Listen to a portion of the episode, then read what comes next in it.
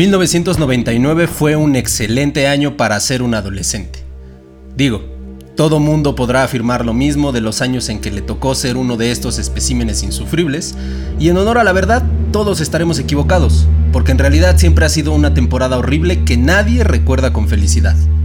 Pero aún con todo esto, 1999 era un gran momento para entrarle a ese desmadrito de adolecer de todo. Y no lo decimos de a gratis, ¿eh? Ahí les va por qué. La principal razón es porque nuestro momento de transición biológica hacia la adultez azarosamente se había sincronizado con otro fin de ciclo para el resto del mundo. Y es que al cabo de ese año tan controversial, no solo se nos terminaba un año ni una década, sino también un siglo y hasta un milenio. Ah, así que por eso nos dicen millennials. De repente, literal de un segundo a otro, ¡pum! Siglo 21, compa. Milenio, segundo valedor. Así que onta mi pinche carro volador para irme. Como diría el filósofo, el futuro es hoy. ¿Oíste, viejo? Total que corría el año de 1999.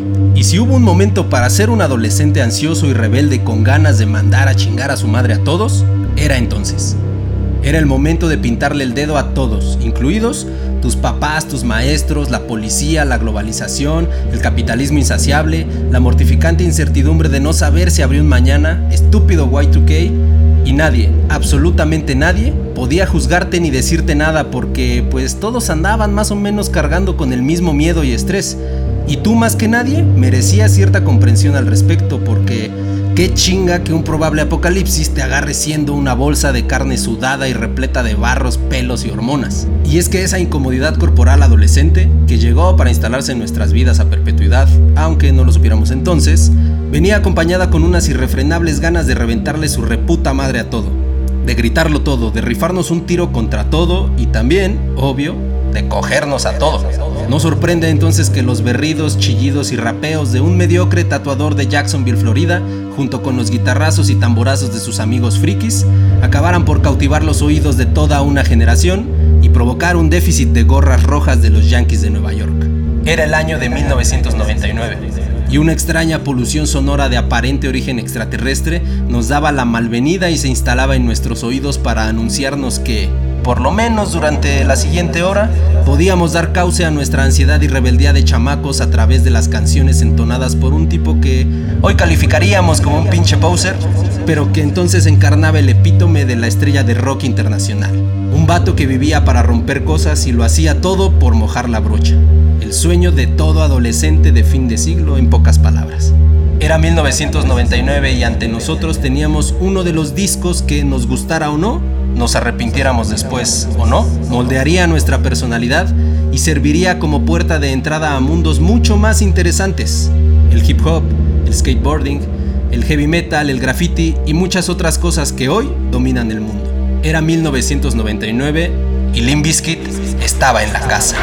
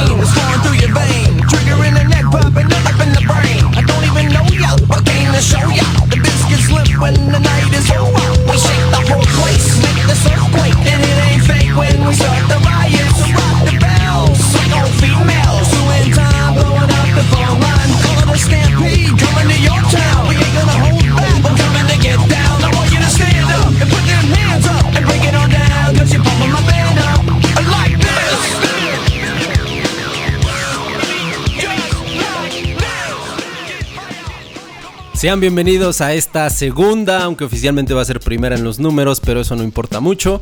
Segunda edición de Pisto Sonoro.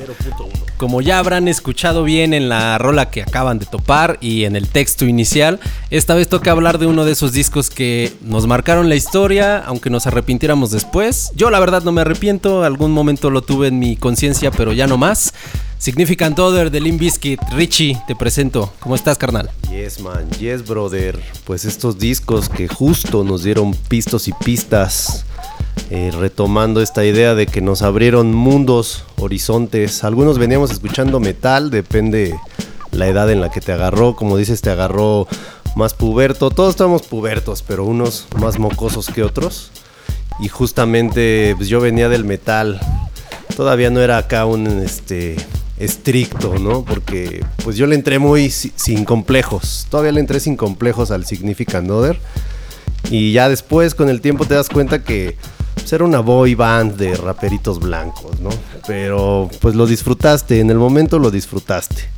Y claro, nos abrió, a mí por ejemplo, yo venía puro metal y me abrió pues al hip hop rap, ya después lo escuché más, pero no había sensibilidad o mis oídos al, a los ritmos este, hip hop. Sí, eh, antes que nada, perdón, terrible omisión. Eh, no saludé a nuestro producer que está ahí en los controles tirándonos las pistas. Aris. Por ahí lo escucharon y si no lo escucharon, pues ya se lo perdieron. Control de calidad. Acá está el Aris también tirando, tirando las pistas. Y sí, vaya, vaya disco del que hay que hablar, ¿eh? O sea, a todos nos tocó como en un contexto un poco diferente. O sea, creo que a mí me tocó como en un estado más puro, porque en el lejano año ya de 1999, yo contaba con apenas unos 12 eh, añitos, creo, sexto de primaria. Ternurita, ternurita. Yo ya estaba, ya sabes, con los primeros espinillas, barros y pelitos en la nariz. Entonces, pues ya traía un poco más de, de mugrosidad, ¿no? De grasa en la frente y en los cachetes. Entonces, eh, yo ya traía más esa escuela del, del headbanging metalero mugroso. Que también bastante, bastante amateur todavía, ¿no? Todavía eras como el, el, chavillo que apenas le, le brotaba la manzana de Adán y se le salían dos, tres gallos. sí, justamente acá apenas eligiendo tu ropa, ¿no? Tus playeras negras, tus portadas de, de, calaveras, víboras, muerte y panteones, Master of Puppets, etcétera. Entonces, sí, a ti te agarró más morro el Aris ya, ya estaba colocando, ya estaba colocando. Ya estaba peludón, ya, ya. Aris ya por lo menos ya tenía edad legal para beber y eso es un gran, un gran este, salto generacional. En la preproducción nos comentaba justo el Aris que pues él ni siquiera le tocó tan directo, ¿eh? O sea, él ya estaba en el underground, ya. Él era Deftones, Korn, lo real, the real shit, ¿no? Yo creo que si nos, si nos trasladamos en ese momento y hubiéramos coincidido, Ari sería el que nos llevaría en una Caribe toda puteadísima que le prestaron sus papás o su primer auto y nosotros ahí todos emocionados de, ah, sí, ay, el Ari sí, toma chela, órale. Ya, le venden, ya le venden caguama. La famosa. Pero justo oh, creo que eh, eso era eso era lo que marcaba ese disco, por lo menos en esta generación a la que es a la que le pretendemos hablar y muchos esperemos se sientan identificados, que eran estos primeros eh, acercamientos a la, a la rebeldía, al dejar de ser lo que el niño que hasta entonces estaba haciendo para pues enfrentarte al mundo y qué mejor que enfrentarte al mundo a madrazos pues digamos sí, al ritmo de la voz chillona del pinche Fred, Fred Durst. Sí, ah, mencionaste en el intro, en tu, bonita lectura, eh, ciclos, ¿no? Ciclos de tiempo, milenios, siglos, vida. Y justamente eh, nos conectaba en un intervalo como de 6 años, tú 12, 15, Aris 18 por ahí, ve, aprox, ¿no? Eh, ¿Cómo pues nos unían eh, generacionalmente. Yo también me acuerdo, no, no, no conocíamos a Laris en esa época, pero justamente yo me acuerdo, mencionaste una Caribe, y ya sabes, el compita que tenía la nave y nos llevaba a rolar acá, ¿no? Este, los famosos... CU, vamos a CU. Vamos a CU, ahí nos podemos echar una chela. Entonces sí, éramos acá un intervalo de entre 12, 13, 18, 20, ¿no? Ahí los más alejados. Entonces sí, Descubrías y unías generaciones, ¿no? Ese intervalo que justo nos une con este término millenniums, milenaristas, Milénicos. mileniales. Yes. Sí, nos, nos eh, entregaba como totalmente a esa, a esa dejadez de la, de la juventud, pero donde todavía tu cerebro segregaba como endorfinas nuevas para ti, ¿no? Estabas como, además de, de este de todos estos cambios hormonales, también estabas todo high, todo drogado por las endorfinas de verga, güey. Eran las primeras veces que tenías así como, como que le perdías el asco a las morras, como que decías, ah, no mames, allá hay un mundo. Hay, hay un mundo por descubrir ahí, hay una promesa de, de pasármela chido. Y pues creo que a eso apelaba este pinche eh, Limp Bizkit, o sea, toda la propuesta de, este disco que, del que vamos a hablar hoy, que es el Significant Other, estrenado en este año de 1999, eh, es el segundo disco de Limp Bizkit, con el cual ya se posicionan como eh, pues la banda que no nomás eran los abridores de Korn, ¿no? Eran ya una banda aparte, con su propia propuesta, que pues estaba ahí como rompiéndola. Significant other, justamente, ¿no? Complementaba o se hacían este, pareja, no sé. Y claramente, eh, pues la primera infancia también nos la pasábamos bien, ¿no? De morros, morros, pero a esta edad era justo la hormona, descubrir la sexualité de la adolescencia. Y pues claro, ¿no? Una propuesta más específica no puede tener Limp Bizkit, ¿no? Siempre desamor, traiciones, este victimización adolescente, güey. Que, que en realidad, si te pones a pensarlo un poco, era en, en aquel momento de la historia, era para lo que daba como la, lo- la, la maquinaria pop, la maquinaria mainstream. Claro, de Por un lado a las morras les estaba dando en ese mismo año los Backstreet Boys. Exacto, le estaba dando los Backstreet Boys, a Britney Spears, NSYNC, Cristina Aguilera, que era exactamente el, el ideal de que, al que tenían que aspirar las morras de, de- de esa época, ¿no? Shakira, Shakira dice claro. Laris. Eh, y para los vatos estaba Korn, estaba Limp Bizkit, estaba. Deftones, lo pesado, lo que, lo que no se supone. Back to School nos mencionaba, ¿no? Sí, es quedarse en la adolescencia eterna, que es una.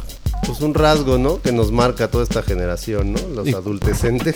que, que siguen ahí, ¿no? O sea, si, si ven ahorita a sus Ahí referentes seguimos. millennials, se siguen vistiendo igual, se siguen tatuando, pues ya, ya como que perdió también hasta ese caché lo de los tatuajes. Perdí mi gorra de los Yankees. Y, y justo, e- es- eso es un, es un gran rasgo de que marcó Limp Bizkit, por lo cual te dabas cuenta de que era un fenómeno, ¿no? Porque mucha banda en aquel momento también traía, pues no sé, las rastas porque lo veían en Jonathan Davis de Korn. Eso. Pero el rasgo más inofensivo, pero permitido todavía, Ándale. era la gorra para atrás de los Yankees de Nueva York. La ropa, la ropa empezaba a ser ya la transgresión primera, ¿no? Todavía no te podías meter con tu piel, con tu cuerpo, te- ¿no? ya era otro- Ahorita ya desde los 13 pues te tatúas, no hay pedo, ¿no? O la greña larga desde los 10. Sí, Pero sí. en esa época, al menos en nuestra círculo, generación, este, extracto social, todavía era una transgresión acá de que querías pantalones grandes, ¿no? Este, se te agrandó la ropa y se te encogió el cuerpo, el bailecito típico de Fred Durst, ¿no? Acá encogido, ¿no? Tirando barrio, seguro. Sí, totalmente eh, encorvado, eh, a- agarrándose la entrepierna del, del baggy pants, que el tiro del pantalón creo que iba hasta las rodillas. Molesto, triste, rabioso, quién sabe, ¿no? Pero de malas, pero echando desmadre. que justo eh, creo que eso está ya bastante permitido ahora, o sea, y está tan permitido que ya realmente en Ya este... entubados. Exacto, y ya en este momento ya no, ya no representa una, una transgresión. Ahora justo la transgresión es pues el entubadismo, el... Que, que ya también va de salida, ¿eh? Porque ya la generación Z que ya, Ya, de verdad sí. ya no, no, no estamos ahí. Creo que ya son shorts, así, hot pants. Hot pants, pero también los, Para los, hombres. los mom jeans a la verga también ya, ya están como haciendo su comeback. Que pues no, en- a nosotros nunca se nos habría ocurrido, ¿no? En andar usando los jeans de tu papá o las morras, los jeans de tu mamá, pues jamás, ¿no? Jamás, jamás era este statement a través de, de lo fashion. Las, la, la chamarra, la, la puffy jacket que, que saca en el video de Nuki también fue... es, es marcando moda, marcando gritos, poses. También por eso se le acusó de pose. Sí, porque pues justamente se estaba como tumbando toda la, la estética que ya existía en esos momentos Claro, en el rap hip hip hop. Pero que ese güey, pues obviamente, porque los mecanismos funcionan así, blanqueo. exactamente, un blanco llega, lo usa y ah, bueno, de repente ya es permitido, ¿no? Ya, ya es permitido, ya la gente dice, ah, mira, sí, no es tan malo porque un blanco ya lo está Ah, usando. Exacto, y hay unas chicas bailando en el video de Nuki y pues con esa misma estética, ¿no? Dickies, ¿no? Que supone que es una marca obrera, los pantalones, ¿no? Eh, así como el punk reivindicó y glamorizó las Dr. Martins, justamente los baggy pants, sino de Dickies. Y bueno, a la, a la fecha yo los sigo buscando, ¿no? no son durables, cómodos y fashion a nuestro momento, ¿no? Tal ¿Qué? vez los entubados hemos nos miren mal. Sí, pero pues es que esa banda sí está muy casada con su estética punk y, y muy respetable, la neta, porque el chiste es que, que cada quien sea como sea, ¿no? Eh, esto que, que dices de los baggy pants y eso, creo que quiero hacer como un poco de énfasis porque justo eh, respondía mucho a las a las necesidades, por así decirlo, de lo que en ese momento era la, la cultura hip hop, ¿no? Si Claro. se hizo eh, se hizo popular esta forma de vestir, guanga, tumbada, etcétera, fue porque así lo exigían de alguna manera las las necesidades de un b-boy en aquel momento, que Fred Ross tuvo la visión de, de agarrarlo para su pedo. Sí, claro, tal vez no desde un principio con ese principio comercial y este y con el hit que pegó después, pero pues lo retomó y le pegó en el momento y el lugar adecuado como tantas veces, ¿no? Sí, por ahí, eh, si, si, lo, si recuerdan bien como la- la- lo que se hablaba en esos momentos, lo que se veía, eh, se necesitaba como este, este tipo de, de prendas porque mucha banda que también seguía estos géneros, tanto el rap como el, el rock y el heavy metal. Pues, exactamente, también es, eh, le, le pegaba al skate, ¿no? Y necesitas para el skate la ropa más cómoda posible, los tenis más cómodos posible, que en aquel momento, los, así, el, el- el tenis chingón, la silueta que todo mundo quería eran los Adidas Superstar, que en este momento yo traigo los míos. Ajá, siguen eh, vivos, Justamente como homenaje a esa gran banda. traer ahí detrás de los pantos cargo pants una caguamita del Oxxo, o sea, y irte llevando algo clandestine. que una que si te ibas a meter a una a una ferretería a robarte las latas para después pintar, por supuesto que necesitabas una ropa baggy donde donde esconder todo esto. Y sí, esa época, justamente, lo, lo poco que yo le dediqué a, a ya sabes, ¿no? Todas las corrientes te cruzan y quieres ser todo de todo. Los pocos pintas que hice en la calle, de repente ya acá, ¿no? Pintando, ¿no? Dos, tres ilegal. Así, los cinco minutos de pintar en la calle. No, pues no. Eso no fue lo mío al final. Pero justo eh, eh, eh, es, también un tema de lo, lo mencionaba al principio en la en el bonito texto introductorio que justo te abría este este los ojos a un mundo un poco más eh, eh, clandestino, más prohibido, más de que de romper las reglas, ¿no? Y de eso se ha tratado siempre, si te das cuenta, ¿no? O sea, siempre ha sido transgreder de alguna manera. Ahorita creo que no sé si es porque ya estamos rucos, pero yo ya no encuentro esa esa, esa rebeldía en, lo, en todas las opciones y todo el abanico de posibilidades. Ya no nos enteramos. Ya no nos enteramos básicamente, pero pues justo estaba, estaba esta parte, ¿no? Y, y creo que eh, un, un- una rola que puede como marcar bien ese, Eso. ese disco es la de Nuki. Sí, ¿Qué- vamos ¿Cómo a- te llegó Nuki a ti? Vamos a redondear esta presentación en Nuki porque creo que justo sintetiza obviamente su carácter sexual. Pues no sé si explícito, pero ahí está presente. ¿no? Por lo menos inherente. Exacto, entonces transgresión, poser, acá es, el video, si se acuerdan, es un toquín como en un callejón, ¿no? Y sí con coreografía y producción, pero pues le da, le quiere dar vida de la calle, ¿no? No es un toquín formal en un teatro, un estadio ni nada, ¿no? Pero ya está presente el desmadre de la calle y el contenido de sexual, de reventar, de me traicionaron, pero no hay pedo, yo todo lo hice por el Nuki. Entonces, nos vamos a la canción. ¿Te ¿Qué parece si, si la escuchamos, Nuki? Para quien no la tenga en sus listas de reproducción, pues ahí les va. Eh, escúchenla, Nuki del Significant Other de Limp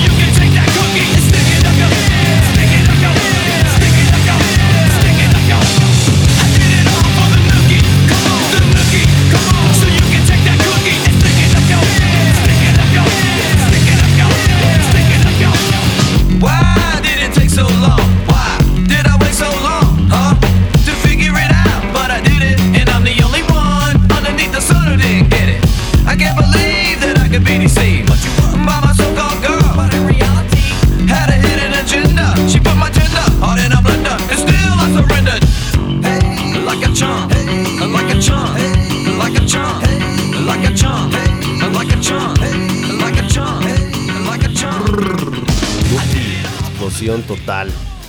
No sabemos cómo, cómo terminamos acá tan distortion explosivo, pero esa rola tiene un fenómeno curioso, al menos para los músicos o protomúsicos en esa época, al final los que nos terminamos dedicando a un instrumento, en mi caso al bass. O sea, yo no. O sea, tú no, pero todos somos escuchas. Eh, en mi caso al bassman era la siempre la, la imitación, ¿no? Eh, de morros, de momento. Inventarte tu identidad o todas las identidades que, que se te atraviesen en ese momento. Entonces, el inicio de la rola, ¿no? Empecemos por el principio. El inicio de la rola no sabíamos si era un bajo, una guitarra. Había que imitarlo, pero eh, con el tiempo te das cuenta que es inimitable. Al menos no si acabas de empezar a tocar tu instrumento hace cinco minutos. Y justamente esa intro de Nuki eh, parecía un bajo, parecía una guitarra, no sabíamos, pero era la, la antesala de la explosión, ¿no? Distorsión, todo explotando, los bandazos de morro, siempre todo te, te, abrumaba y cambiabas de humor, venías tranquilo, de repente estabas feliz, triste, no sé, ¿no? Eh, ¿Cómo la sentiste? ¿Cómo la sintieron el, el crew? Pues que, que tampoco tengo, te tengo y tuve educado el oído que a mí me parecía que era un ritmo ahí creado, ¿no? En, en una caja de ritmos o algo así. Un, un DJ sample, ¿no? Exacto, un sampleo de algo. Pero pues no, en realidad justo nos dábamos cuenta hace ratito en la, en la preproducción que en realidad eh, lo, lo, toca West Borland, este, que, que creo que no hemos eh, prestado la mucha lira. atención para, para hablar y yo creo que este segmento lo, lo, vamos a aprovechar para hablar de el resto del Limbiskit, porque claro. mucho lo enfocamos a Fred Durst, así su statement de la moda y todo, Siempre. como frontman, exacto. Pero, eh, pues justo ahí está John Otto, está Sam Rivers, que creo que era el más opaco, pero West Borland sí es otro cabrón que muy, muy, muy perro, otro ¿no? Y, y, el coprotagonista. El coprotagonista, porque siempre hay, hay, como esta dualidad, ¿no? O sea, uh -huh. si, no sé, si John Lennon tuvo a su Paul McCartney allá haciéndole, haciéndole segunda, Eso. también el Mick Jagger tuvo a Keith Richards. Claro. Y siempre es el guitarrista el que dice, yo no canto, pero al chile voy a llamar la atención más que tú, carnal. Exacto traigo, traigo discurso, traigo agenda, ahí se menciona por ahí, traigo mi propia agenda de guitarrista friki y lo cumple bien chingón, ¿no? O sea, tiene idas y vueltas en la banda, ¿no? Eh, por ahí estarán los datos, no los tenemos claros, pero para eso está Wikipedia. Eh, Borland entra y sale de la banda, va y viene, pero se nota un poco, me hace pensar así a bote pronto en, el guitarrista de los Chili Peppers, ¿no? Que va y viene y se nota cuando entra y sale. Cuando entra y sale los discos que son con el guitarrista original, que a ver ahorita me acuerdo del nombre. John Frusciante. John Frusciante, me recuerda el control de calidad y el genio de la producción. Mr. Aris. Yes. Eh, um, Así se nota cuando entra Dave Navarro o tal. Así cuando aparece y desaparece West Borland en Limp Bizkit, así funciona, ¿no? Se siente la presencia tanto en el escenario como en los discos. Y sí, es una personalidad que, que justo por eso tal vez no se llevan eh, totalmente, ¿no? No es una dualidad ahí este, funcional, ¿no? Siempre va a ser conflictiva. Sí. Eh, no es James Hetfield y Lars Ulrich, ¿no? Que son un matrimonio pareciera perfecto. Sí, y, y, dos empresarios con una visión bien de Metallica es una empresa, la vamos a hacer brillar, Putos lo pulen y vamos a quejarnos de Napster. Pero justo es, está muy chido esta, esta dualidad que se menciona porque eh, justo... De la época. Ajá, y de la época. Y, y, Nuki es, no sé si lo sabías, pero ahí está el dato Lama Lama Lamita. Mm. Que lama Lama Lamita la pasó. Nuki, como melodía, inició de un jamming entre DJ Lethal, Lethal que es el DJ de, de Limp Bizkit en, en, ese momento y que también yeah. es parte fundacional de la, de la banda y este West Borland, o sea, este mm. Fred Durst les dijo, bueno, pues ahí tienen este, dense, de, dense, ajá, dense, creen chavos. un hit ustedes. Ajá. Y esos güeyes empezaron a llamear y no y crearon como... el hit más grande de todos los Exacto, tiempos el, por el que Limp sería recordado a perpetuidad, ¿no? Uh -huh. Y se, se, dice que wow. fue la sesión de grabación, hicieron como el jamming, tiraron esta melodía, le pusieron ahí. Toma pues, eso, ponerle, Fred Durst. Por ponerle un, un, un, nombre le pusieron Nuki y ya que se le enseñaron a Fred Durst dijo, ah, pues mira, vamos a escribir unas rimas. Y pum, ahí está. Entonces salió su, su genialidad de lugares comunes, frases hechas Sí. y estados de ánimo de cualquier adolescente en cualquier lugar. Bueno, también poniéndonos este postcoloniales y crítica de colonial. Ahí vamos de nuevo. Ese es un modelo ahí de, de juventud pues, totalmente importado, ¿no? ¿A quién le importa tus desamores cuando no hay nada que comer? Digo, tampoco nos vamos a victimizar, no es nuestro caso, pero vivimos en realidades totalmente distintas a que si no te llegan clientes para tatuarlos, ¿no? No sé, no sé cómo haya sido la realidad de Fred Durst o este famosísimo White Trash de Slim Shady, ¿no? Sí, que, que yo creo que sí hay, o sea, ha- hay puntos en común que, por ejemplo, pues tu morra se ande cogiendo a todo tu crew. Pues igual alguien sí, por lo menos en el graffiti yo sí sé dos, tres historias. La en cosa que de la, la gente, pues sí, sí, se funciona, funciona así. Desde repente una morra es, es colectiva y también los vatos y todo, todo mundo se comparte entre todos, ¿no? Y Fred Durst. del poliamor. Exacto, exacto. así, no se había declarado el poliamor, pero existió desde antes. Desde Babilonia el antiguo Egipto. Babylon. Yes. ¿Qué sigue? ¿Qué hacemos? Esta rola es parte de una historia, ¿no? El video. Efectivity Tábara es parte de una historia, es parte de una trilogía de videos que me parece que ya la, la fueron resolviendo en el camino. Eh, Tantos eh, fans, tantos fans, ¿no? Pues siempre encuentran la narrativa y se hace todo una... Pues en realidad sí es así. De acuerdo con lo, lo- lo que estuve ahí checando, sí, sí fue De acuerdo con pensado. el archivo histórico. De acuerdo con la hemeroteca, la hemeroteca de videos de MTV. Este, sí, es, es- es una trilogía de videos que empezó con Nuki siendo como el gran, el que hicieron brillar en, en- durante semanas en el Billboard y que por ahí debe de tener su, su lugar de, de, este, de honor en, en- en las- en los En conteos. los charts. Y después de eso, si la banda se recuerda, el Nuki, el video termina con Limp Bizkit siendo arrestado, por lo menos Fred Durst siendo arrestado por andar incitando a desmanes Porque en la vía pública. ir contra la ley. Y porque en realidad también en ese momento hicieron una gira como callejera, o sea, sí hicieron como varios toquines en los que... Ah, Real Shit, ese espíritu Real sonidero también se da en el primer mundo. Exacto, pero no nada... eh, el- en el video me parece que sí fue como eh, escenificado. Sí, claro, claro. Pero inspirado en que pues empezaron a hacer como para darse a conocer en, en toquines a pie de calle, ¿no?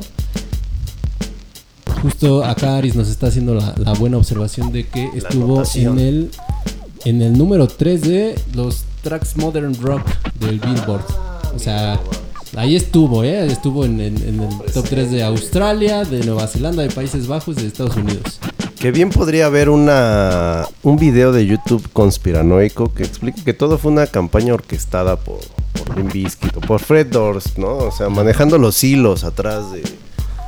Creando su propia leyenda, inventando. Sí, que lo, lo- lo que hay que reconocerle es que el cabrón sí fue un, un genio del marketing, por lo menos en saberle explotar esta vena a, a vamos a aprovechar todo mientras estemos en la cima. Polémica. Polémica, exactamente. Por ahí hay un, un video bastante famosón de unos premios MTV, creo que son del 2001, cuando eh, sale el número musical de Cristina Aguilera y aparentemente eh, Fred Durst aparece para eh, contaminarlo todo, con, junto con Claro, y entonces ajá. como un featuring.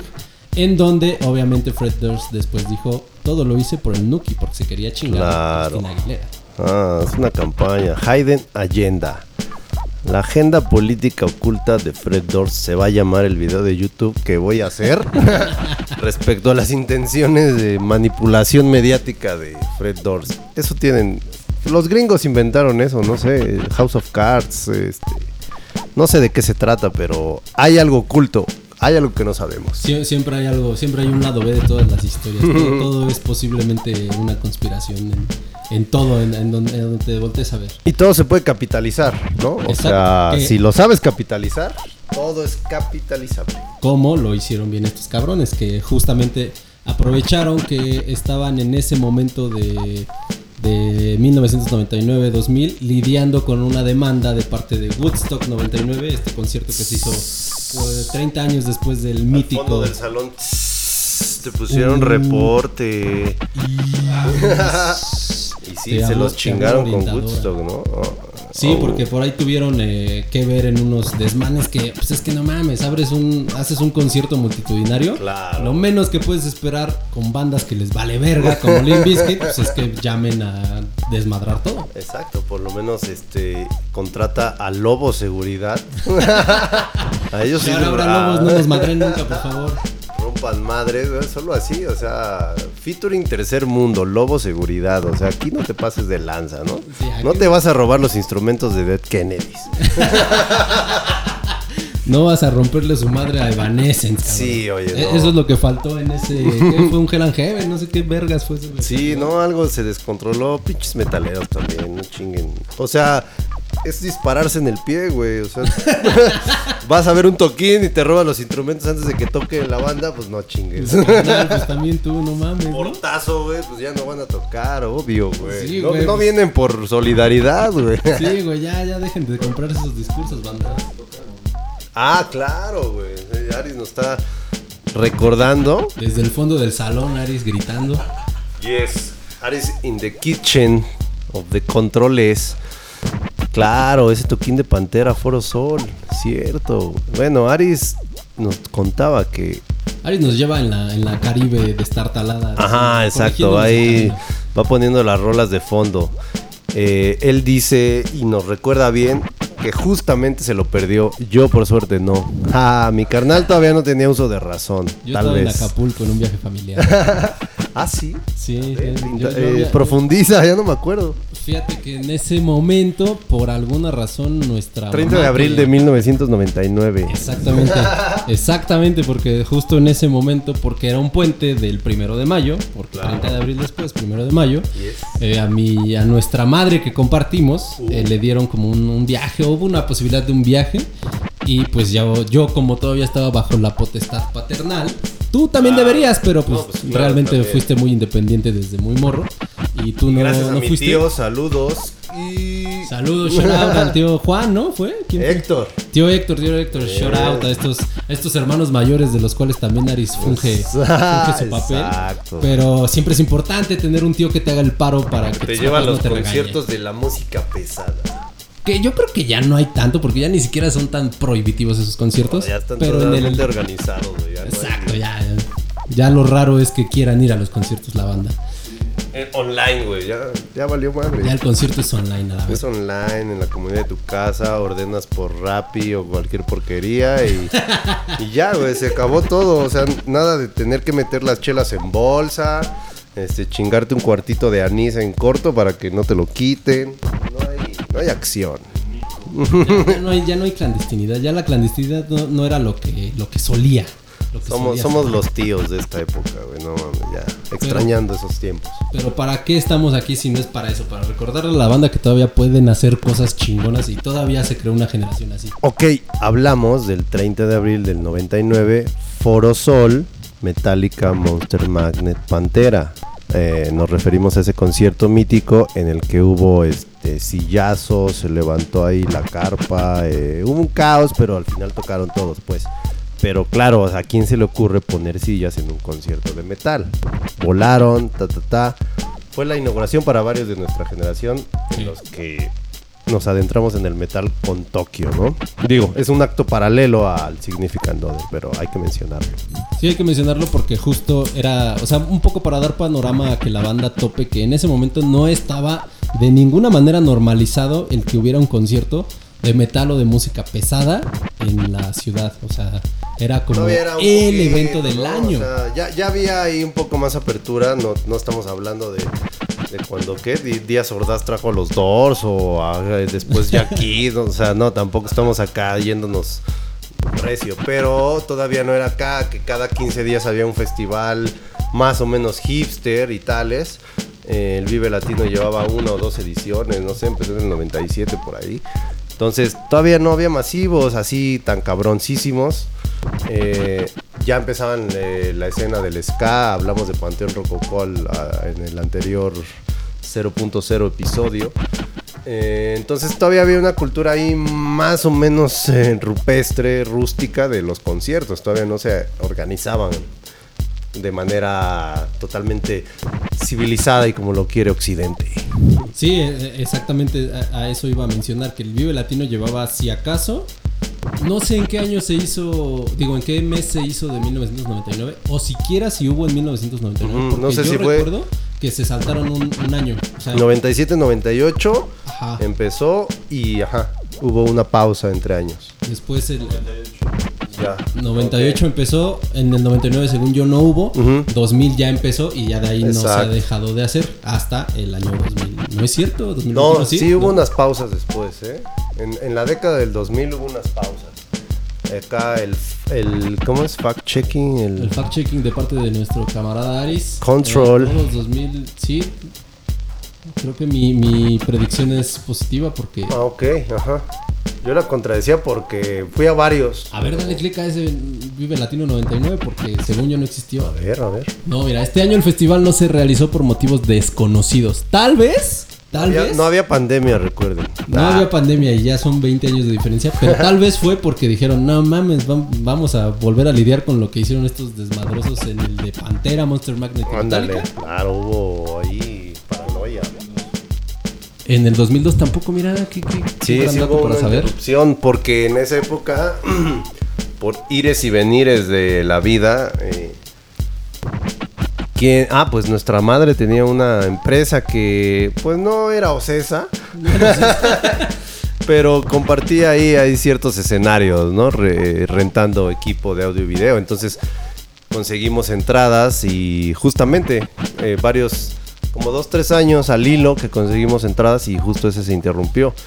Pero fue parte, yo mencionaba y mencionábamos como época o momento ese concierto de Metallica Pantera Monster Magnet, porque al menos en mi caso fue el primer así acercamiento a los conciertos chonchos, ¿no?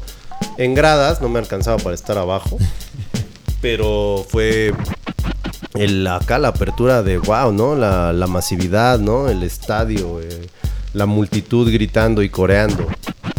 Y porque realmente ahí, ahí valía la pena el, el desgañitarte en un concierto, porque quién sabe cuándo chingados iba a volver a ver uno tan grande de tantos artistas. No, en realidad no, lo que pedías tu limosna de lo que fuera, ¿no? Si caía uno de Caifanes, vámonos al de Caifanes. Yo recuerdo que unos tres años después, 2003 por ahí, eh, fuimos también a un concierto de Coldplay porque también era, Ah, era el- claro. el evento de ese año. Sí, sí, sí. No podías faltar en eso. Sí, eh, retomaremos eso de ahora que mencionaste Caifanes, eh, hacia el final, hacia las conclusiones, porque me acuerdo era casi que ir o imitar, retomar las bandas que igual y no nos tocaron tanto, pero sabías que eran las bandas legítimas, ¿no? Por, por ya trayectoria, aunque no te hubieran marcado como tal, pero eran por trayectoria, ¿no? Igual que Metallica, ya llevaba años y tal. Entonces, pero vamos a retomar la historia del Significant Other, el video de Nuki. Eh, parece que es una trilogía. Eh, dirígenos, dirígenos hacia, hacia eso. Sí, justo eh, la trilogía, bueno, el video, eh, retomando lo que estábamos diciendo hace rato, termina con Fred Durst y Limp Bizkit por consiguiente siendo arrestados, los mandan a la cárcel y Rearrange, el video de Rearrange es sobre todo eso, sobre el conflicto que viven estando en la cárcel, donde aprovechan para retomar este, este desmadre de- del cual los acusaron en Woodstock y hablan de cómo fue todo eso, de que acusaron de haber incitado a, los desmanes y al final pues terminan siendo una... Siendo, siendo, ¿cómo se llama? Em, condenados a muerte, la pena capital. Pero la rola, háblame de la rola porque ahí también tiene una, una- Ah, claro. un sabor bastante diferente a Nuki por lo menos. Sí, exacto. Viene Nuki, la explosión, la explosividad. Luego viene el momento de tesis, antítesis, síntesis en el hip hop, ¿no? Pero la antítesis de Nuki sería Rearranged, que vendría siendo una hip hop, trip hop. Eh, Pero el pedo. no, no diremos balada, pero es un ritmo tranquilo. Empieza con un bajo. Ahí sí había claridad para los que estábamos este, intentando entrarle a la música, estudiar música. Era claramente una línea de bajo deliciosa, ¿no? Y, y fácilmente, entre comillas, imitable, ¿no? Se distinguía bien en el track, la podías estudiar, sacar de oído. Y bueno, eh, parece que es una canción de, de recogimiento, de reflexión en la cárcel. De, de- justo como vemos en el video están los integrantes de la banda, cada uno en su celda, pues cantando, tocando la batería, etcétera. Y justo es esta, este momento reflexivo de, ah, a ver, a lo mejor sí la cagamos, a Asumiendo sus sabe". culpas, reflexionando acerca de su conducta. Bastante sistémico, la verdad. O sea, respetando su, su, su timeout siendo eh, habiendo cometido un delito. Y acaba pues con esta la ejecución de la sentencia donde se ahogan eh, los, los- les la condena es bastante peculiar porque Sí, los la penitencia, porque Exacto. realmente nunca hay transgresión en el capitalismo. Todo es mercantilizable. Sí, todo- todo- a todos se le puede sacar provecho. Y justo pues ahí eh, a esos güeyes los, los ahogan en, una, en un líquido blanco que al parecer es leche. No entiendo muy bien la No analogía. entendemos bien por qué. Creo que no la quiero entender. Tal vez se nos va, no sabemos bien inglés. eh, luego consultaremos a filólogos. Sí, que, que no sepan explicar bien por qué esa analogía que en México sí sería muy diferente. Y lo vimos en el video de Rasta Mandita de Molotov, del cual hablaremos Uh, la, en su momento. Pero bueno, el, el chiste es que terminan estando el grupo flotando en una especie de limbo blanco donde este eh, Wes Borland pregunta qué pedo, que si nos morimos, qué desmadre. ¿Qué y? Fred Durst les responde diciendo, pues no mames, si estuviéramos muertos y en el cielo, yo en este momento estaría quiqueándola bien chido con Method Man. Hip hop, acá. Y de repente nos vamos a la siguiente rola que es En Together Now con eh, Method Man de, Bizkit. ¿Quieren que la tiremos de una vez o platicamos algo al respecto? Sí, sí, sí, de una, de una. Vamos a rapear. Vámonos recio con Wu-Tang Clan, Method Man, Limp Bizkit, En Together Now, producida por DJ Premier. Let's go. Aris.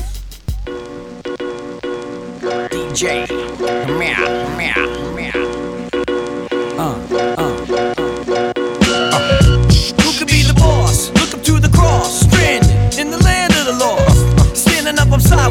I'm blazing up the path, running on the highways of rap. Choked up by the smoke and the charcoal. Lava stamps and brands me like a barcode. I'm dashing all the media strikes. I keep the media dikes. It's reinforcement for the fight. And not alone, I'll keep John Gotti on the phone. I'm tangled in the zone, I got the bees on the track. Where the fuck you at? The cow. Let me hear your pigeons run your mouth now. Shut the fuck up. I'm plugging in them social skills to keep my total bills over a million. The last time I checked it, thank God I'm blessed with the mind that'll wreck it. Waited till the second round and knock 'em out. They call me Big John Stud, my middle name Mud. Dirty water flow, too much for you thug. Uh. That can't stand the flood. What up, Doc? Hold big gun like Elmer Fudd, the show shot. the map I'm unplugged. Learn, temperature's too hot for sunblock. Burn, uh. playing with minds to get you state time. Locked behind 12 bars from a great mind. Killer bees in the club with his ladybug. Brought his sword to the dance floor to cut a rug. Love is love all day till they throw slug. And take another life in cold blood. Can't feel me till it's your blood. Murder rate's tremendous, crime is endless. Same shit, different day. Father forgive us. They know not what they do. All praises due. I'm big like Easy and Big Bamboo. What's that? I didn't hear you. Shut the fuck up. Come on a little louder. Shut the fuck up. Everybody in together now. Eso fue En Together Now, Limp Bizkit con Method Man, nada menos que el gran del gran clan de Wu. Clan de Justamente Wu-Tang. era pues la manera en la que en la que Limp Bizkit se legitimaba ante los ante los ojos de la comunidad hip hop de ese momento. Los haters que no se llamaban haters. Los haters que en ese momento no eran troles ni haters, era, era eso, pues, eh, decir, pues este white boy por lo menos ya está haciendo una colaboración con Method Ah, Man. ¿verdad? Putos con Method que- Man. Exactamente, y- y hay que destacar que es el track que justamente se concibió para ser el, el- el único track estrictamente hip hop dentro de los parámetros del boom bap de entonces, DJ de la escuela noventera. Premier mencionaban, ¿no? Ustedes que saben, Ari y mi carnal Trica. Efectivamente que le, le echaron la llamada al DJ Premier de pues carnal vamos a tirar acá un track, va a estar Method Man, es para Limp Bizkit, van tantos millones de varos, ¿te rifas o qué pedo, no? No sé si lo mencionaron lo suficiente, pero DJ Lethal, House of Pain, o sea, también tenemos que considerarlo pues pilar, ¿no? Igual un poco como West Borland va y viene, pero o sea, la, la historia que importa de Limp Bizkit es cuando está este cabrón, ¿no? Sí, justo porque de ahí también se, se de- dejaron ir bastantes pleitos con, Jump around. de los muchos pleitos que tuvo en su carrera, que si con Eminem, que Fabricados con todos. Exactamente, que si con estos güeyes de Slipknot, con todo el mundo tenía pedos. ajá, Porque claro. pues sí lo odiaban, porque era este güey que pues, le estaban saliendo las cosas, ¿no? Era el Nos odian de por media. guapas, dice. No, no son- you hate us, but you ain't us. Entonces sí, pues este, este rolón pues fue... Todavía yo la traigo ahí entre mis playlists porque es un buen Aso. track hip hop, o sea, es la- Claro. la, base está muy Sí, bien total. hecha, este, las rimas están chidas, mucho más obviamente la de Method Man. Y justo por ahí Claro. veía en un, do- en un documental que pues, Fred Durst estaba ahora sí que cagándose para adentro de no mames del año pasado que estaba haciendo y ahorita estoy rapeando con Method Man de Wu-Tang Clan, pues a ver si no me dice que pinche wack, ¿no? Eso. Pero hasta eso pues el, el buen Clifford Smith se rifó y dijo, ah, no hay pedo, pues vamos a hacerlo. Y Fred Dort, pues es el carisma, ¿no? También eh, está cabrón, aprovechó todos los contactos. Eh, si vemos así un repasón rápido de toda la gente que tiene créditos y participaciones en el Significant Other, Scott Wayland, eh, Terry Date, productor también, hay que mencionarlo mucho, que produjo mucha gente de metal, Korn, Slayer, o sea, toda una escena que ah, habría que hacer unos episodios y también adentrarnos y conocer más la historia de los productores, ¿no? O sea, es la gente que artesanalmente le da forma a la música, a los discos, que les da como un acabado, ¿no? Les pone el límite, delimita a las bandas, el sonido de las bandas. Esa es la chamba de los productores y no siempre está muy valorada. A veces porque no leemos las letras chiquitas o porque no conocemos la chamba de un productor, ¿no? Entonces esta gente eh, hay que darle hay que darle viada, pero bueno, en este disco participan mucha gente muy importante, Jonathan Davis, Scott Wayland, no sé si Eminem, pero bueno, Fred Durst capitalizó todos esos contactos para volverse productor, colaborador y veíamos hace rato una foto de, Fred Durst más o menos actualmente y se ve como un, el mero mero de, de las transnacionales, ¿no? Un productor acá ya formado, Kingpin. Kingpin ojiazul ahí, ma- mafiosón el pedo, Ya, un vato blanco. Semicalvo.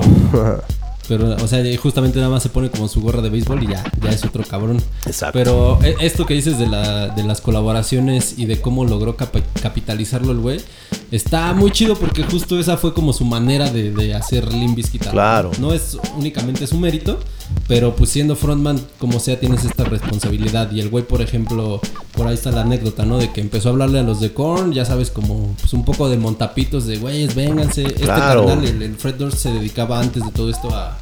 Era paisajista y era tatuador. Tatuó a John Davis, a Jonathan Davis, Ah, ¿no? no. Seguramente era tatuador de... Bajista, precisamente. huevo, Korn, no, eh, y hispano, eh, reivindiquemos la sangre. Ah, el Hispanic. A ver, a ver, échame el nombre porque ni me acuerdo de ese güey. no, ni sé, ahorita lo buscamos. Pero justamente el, eh, el sabor hispánico de, de, de, Jonat- de Korn en el bajo Sí.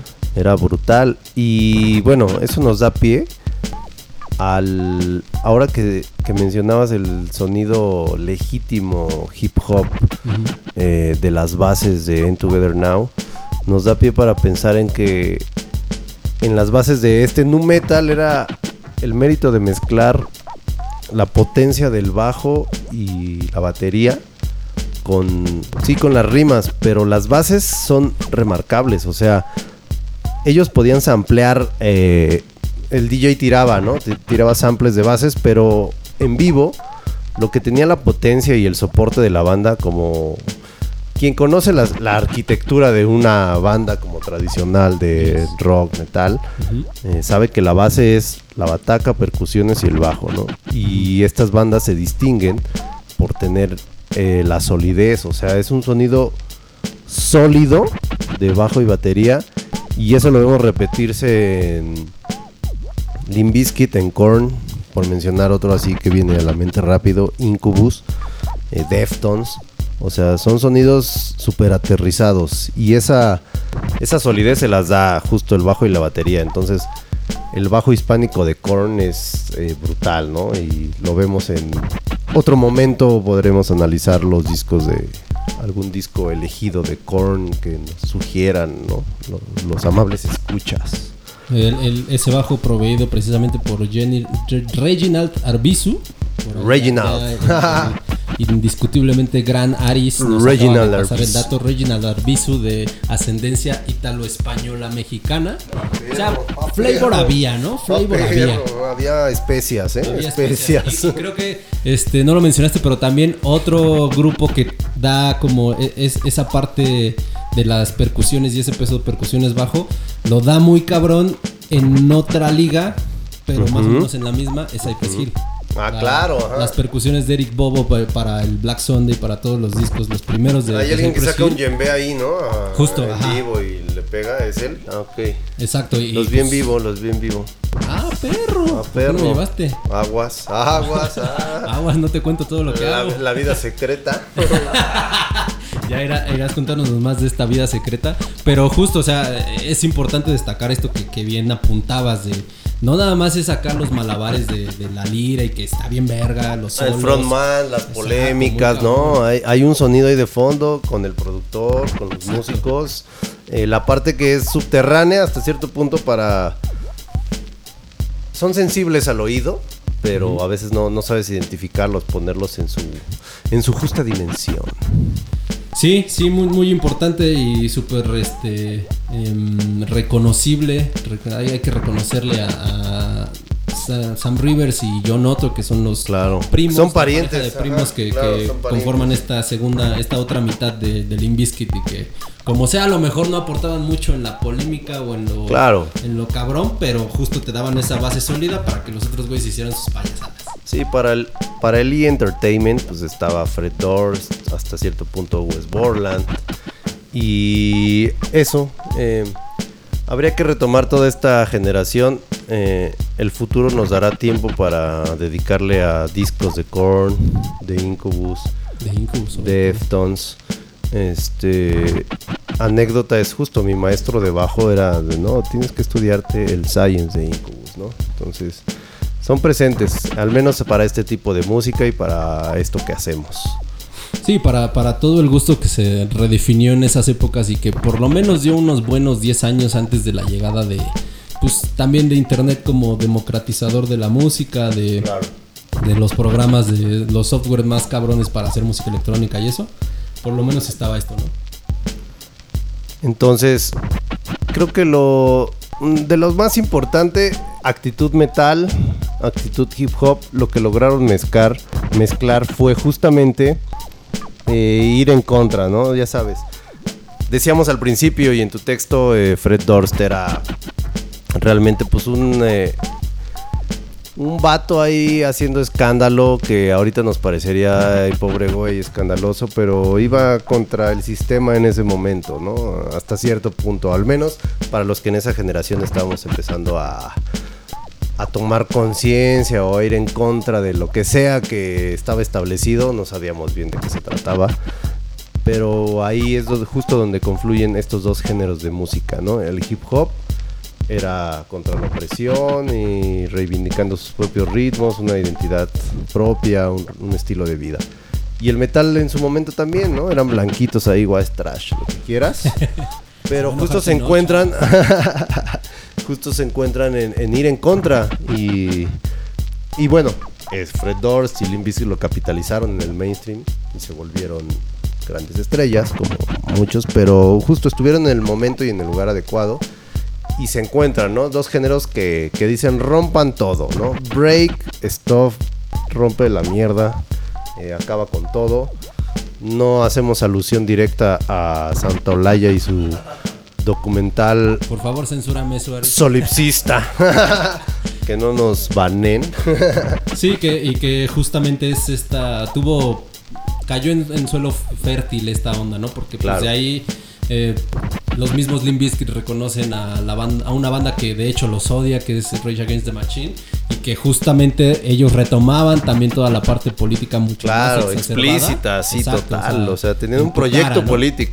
Exacto, te tenían eh, las bases, tenían la música ruidosa. Y en una época en la que surgía internet, o sea, Sí. toda esta polémica de Napster y justo nos documentamos con blogs especializados, que ya les pondremos ahí este, para reconocer créditos, ¿no? En, en las ligas. Sí. Suscríbanse, activen la campanita, donde sea que subamos esto. Pero justamente era la polémica de Napster, o sea, Metallica estaba en su guerra contra Napster que les ganó.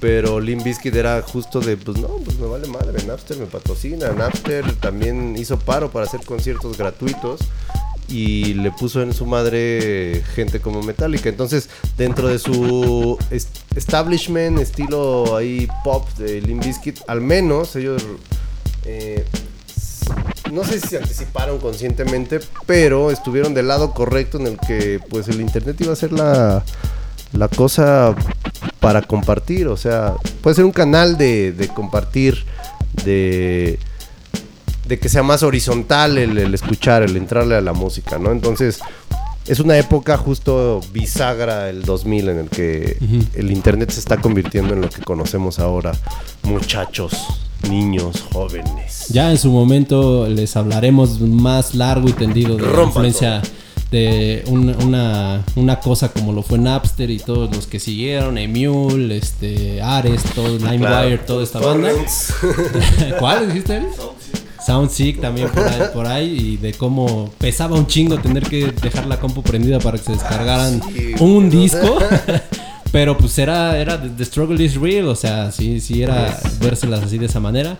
Pero por lo pronto pues nos quedamos con esto. Esto fue el Yes. episodio oficialmente número uno del Pisto Sonoro. Muchas gracias a todos los que nos prestaron sus orejas durante este rato. Y esperemos que les haya, les haya latido este viaje un poco a, a- a lo que en los 2000 en, antes de los 2000 A lo que da, a lo que daba la Caribe, a lo que daba la Caribe. Exacto, a lo que, da- a lo que nos daba la, tirador. El, la- el episodio pasado andábamos en una combi, ahorita andamos en una Caribe. de Aris. Pero siempre pues con la con una sola cosa en la mente, pues andar escuchando música chingona, música que nos forjó y pues vámonos con este último track es Break Stuff de Limp Bizkit.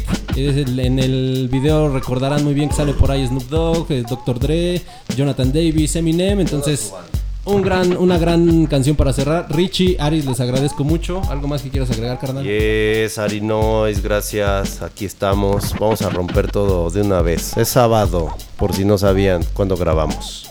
Let's go.